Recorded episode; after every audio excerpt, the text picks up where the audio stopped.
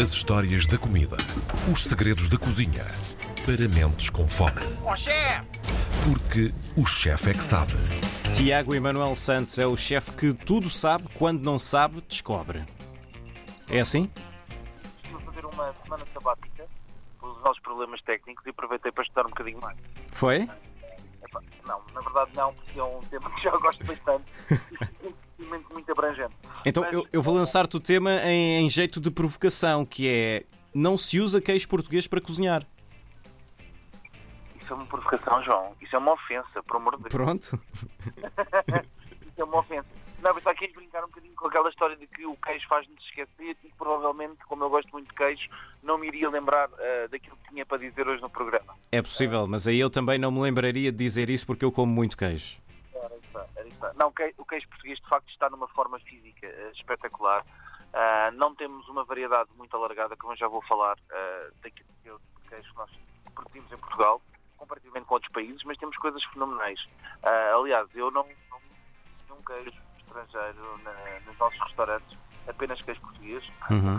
De facto, um, um privilégio poder trabalhar com alguns produtos excelentes que vamos falar hoje. Mas o queijo, para além de ser um produto espetacular e em Portugal ser muito abundante na sua diversidade, forma, localização geográfica e outras coisas mais, também tem ah, uma história lindíssima, João. Eh, não sei se sabes como é que surge o queijo. Às vezes pergunto e faço muitas estas questões de como é que a primeira pessoa se lembrou que se fazia queijo. não é? Eu sei que é uma lenda, mas não sei se, se essa lenda é verdade. Eu também não sei se é verdade, mas a lenda, a lenda é giríssima e a lenda do queijo surge, como diz que a, a possibilidade do queijo ter sido surgido foi no Médio Oriente, por tribos nómadas turcas, em que aquilo que faziam era de facto utilizar leite de mamute eh, para ser transportado e usarem como bebida, não é? Porque a água, eh, como tu sabes, hoje em dia chega-nos em plenas condições, mas na antiguidade a água eh, muitas vezes tinha vários problemas de saúde e de problemas bacteriológicos. E, portanto, quando tu viajavas, e hoje é assim, é? nós vamos viajar para outro país, não bebemos água potável, não Sim. bebemos água filtrada, não bebemos água engarrafada, e antigamente as tribos nómadas não confiavam nas fontes, muitas vezes bebiam, eh, para matar a sede, o leite dos animais, porque esse leite era seguro para a alimentação, ao contrário da água. Então aquilo reza, reza a lenda que uma tribo, as tribos nómadas turcas que eh, usavam os estômagos de cabritos para fazer de cantil, que ainda hoje utilizam, ah, colocaram de facto leite dentro desse estômago, desse estômago de cabrito durante uma longa viagem, com o calor e com a turbulência da viagem, não é? Do cavalo a galopar, que eh, quando foram tirar o leite, o leite estava talhado, ou seja, tinha separado o soro daquilo que é a gordura, que é o primeiro processo de fabricar queijo. E então, eh, drenaram, provaram, de facto tinha um sabor ácido muito interessante, e depois surge a segunda fase do queijo. Portanto, esta é a primeira parte da fermentação, que é a primeira parte da lenda. A segunda é normal, que é eh, quando é que se faz a conservação, para durar mais tempo, junta-se sal. Uhum. Assim surge a lenda eh, muito plausível, na minha opinião, daquilo que é a origem do queijo. Mas o queijo é um dos alimentos fabricados ou processados mais antigos do mundo, João. Nós temos registros de eh, mais de 8 mil anos eh, antes de Cristo eh, de, de produção de queijo, com as tribos nómadas turcas, como eu estou a referir, mas existem coisas fantásticas. Ele teve sempre uma importância gigante. Aliás, em quase tudo na alimentação, nós, nós temos falado do Egito, que tem de facto um contributo extremo e nós nem- muitas vezes não valorizamos muito esse contributo para a gastronomia. Ahm, mas para teres um bocadinho, um bocadinho ideia, o túmulo de Ptames, que é um, um faraó municipal ahm, egípcio, ah, existe um, um queijo mais antigo do mundo e existiu nesse túmulo, ou seja, foi um queijo que tinha 3.200 anos de idade Uau! estava completamente mumificado, mas o faraó, quando foi enterrado, foi enterrado com queijo. Tal era aquilo que, eh, que era a importância do próprio queijo para, para o pós-vida. E é giro nós falarmos de- do Ptamés, por exemplo, porque depois isto é transversal para toda, hum, para toda a cultura, a cultura, não é? E percebe-se que não é que não é de facto uma coisa exclusiva do continente europeu ou português ou o que quer que seja, porque na China, no, no túmulo de Xiahe, também tem eh, registros de de queijo com mais de 1650 anos antes. Portanto, também na China já se fazia esta produção de forma muito abrangente. Mas a pergunta é sempre a mesma: é, o, o que é que é queijo, não é? Nós olhamos para o queijo e olhamos para o queijo de uma forma um bocadinho pouco definida. Ah, mais forte, menos fraco, como é que se faz, como é que não se faz, que é que o origina. Eu não sei se tu, se tu, se tu, eu sei que tu gostas de queijo, mas Uhum. estás muito valorizado com este método, com o método de produção. O método de produção, eu sei que é preciso um coagulante, mas depois mais do que isso, já não sei. Exatamente. Olha, primeiro, a palavra queijo, que é muito interessante, uh, que vem-nos do latim, uh, e é giro percebemos como é que Portugal deixou essa palavra no mundo. Por exemplo, na zona da Indochina, uh, Singapura, Indonésia, Brunei, Indonésia, a palavra que se utiliza para denominar o queijo é queijo, que foram os portugueses que levaram de facto essa, essa palavra e que ficou até hoje, e ela surge-nos do latim. Depois, uh, como nós falámos, e como eu estava a dizer, João, utiliza-se uma enzima do estômago dos cabritos. Isto uhum.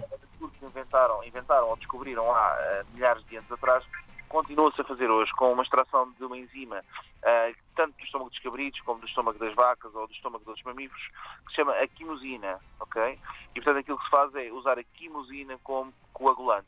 Há duas formas de fazermos queijo, uma por acidificação primeira daquilo que é o leite, Uh, e aqui há algumas receitas até de queijo fresco que se faz apenas com adição de vinagre.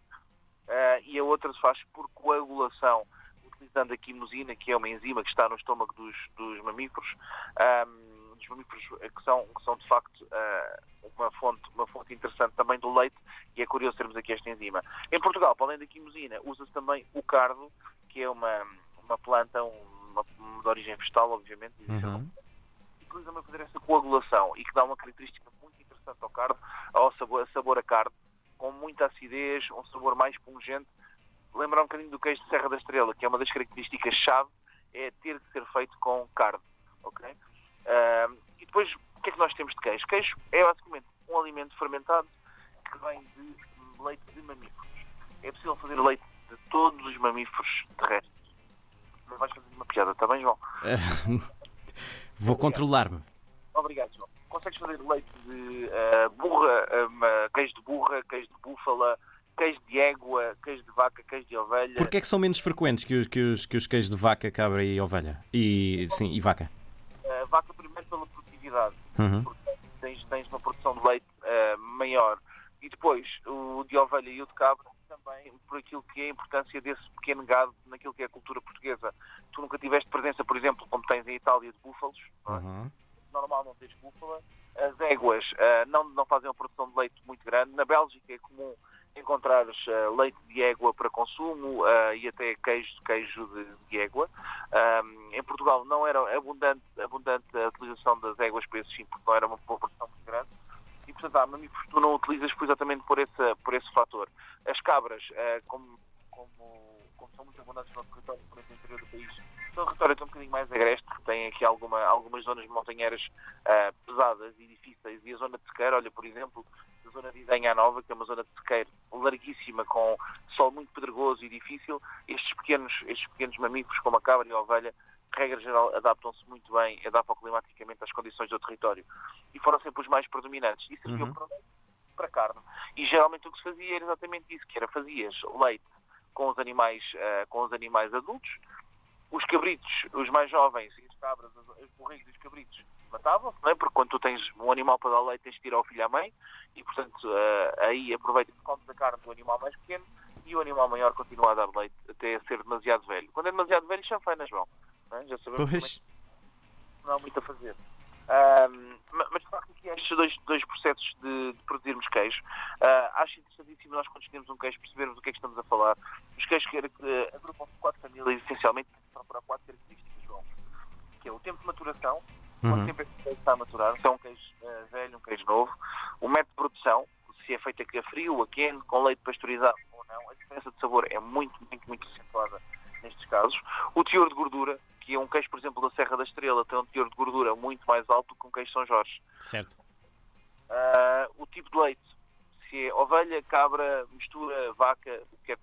Geralmente vaca, um queijo muito mais suave e elegante, o de cabra, um queijo mais intenso, de sabor, pouco mais pungente, e a ovelha uh, também bastante elegante, suave e muito cremoso, pelo que é a concentração de gordura que existe. Em Portugal, os queijos são abundantíssimos, nós temos coisas incríveis, coisas diferentíssimas. Temos de acelerar um bocadinho, Tiago. Está bem, João, vamos lá. É difícil falar de queijos. Sim. É, é muita coisa. Nós temos desde uh, a ovelha churra transmontana, por exemplo, que nós conseguimos fazer num terriz transmontano. Temos uhum. o queijo de Jorge, que, como estávamos a falar, para cozinhar é fantástico. Se vocês conseguirem comprar, arranjar queijo com mais de 24 meses, eu consigo facilmente aqui na ilha. Conseguimos substituir por um parmesão italiano. Ui. Usar o, queijo, o nosso queijo de azeitão, o queijo de richo, mestiço da Tolosa, o queijo de serpa, o queijo de tomar, o travia da beira baixa, requeijão, queijo rabassal. João, quando quiseres corta que eu vou continuar. O queijo, queijo de Isa, o queijo de Evendras, o queijo de Évora, o queijo de Castelo Branco, o queijo de cabra transmontano, o queijo amanteigado de cabra de Idenha Nova. Enfim, consegue-se ter uma panóplia gigante de queijo. Na verdade, o que é bom é provar. Pronto, eu, eu vou passar as restantes 3 horas desta emissão a babar-me. Vou pôr eh, um babete para não, não molhar aqui a mesa de mistura. Mas olha, gostei muito, Tiago. Queijo, vivo para isso. Um abraço, um abraço. Tiago Emanuel Santos com o Chefe é que sabe está de volta na próxima segunda-feira.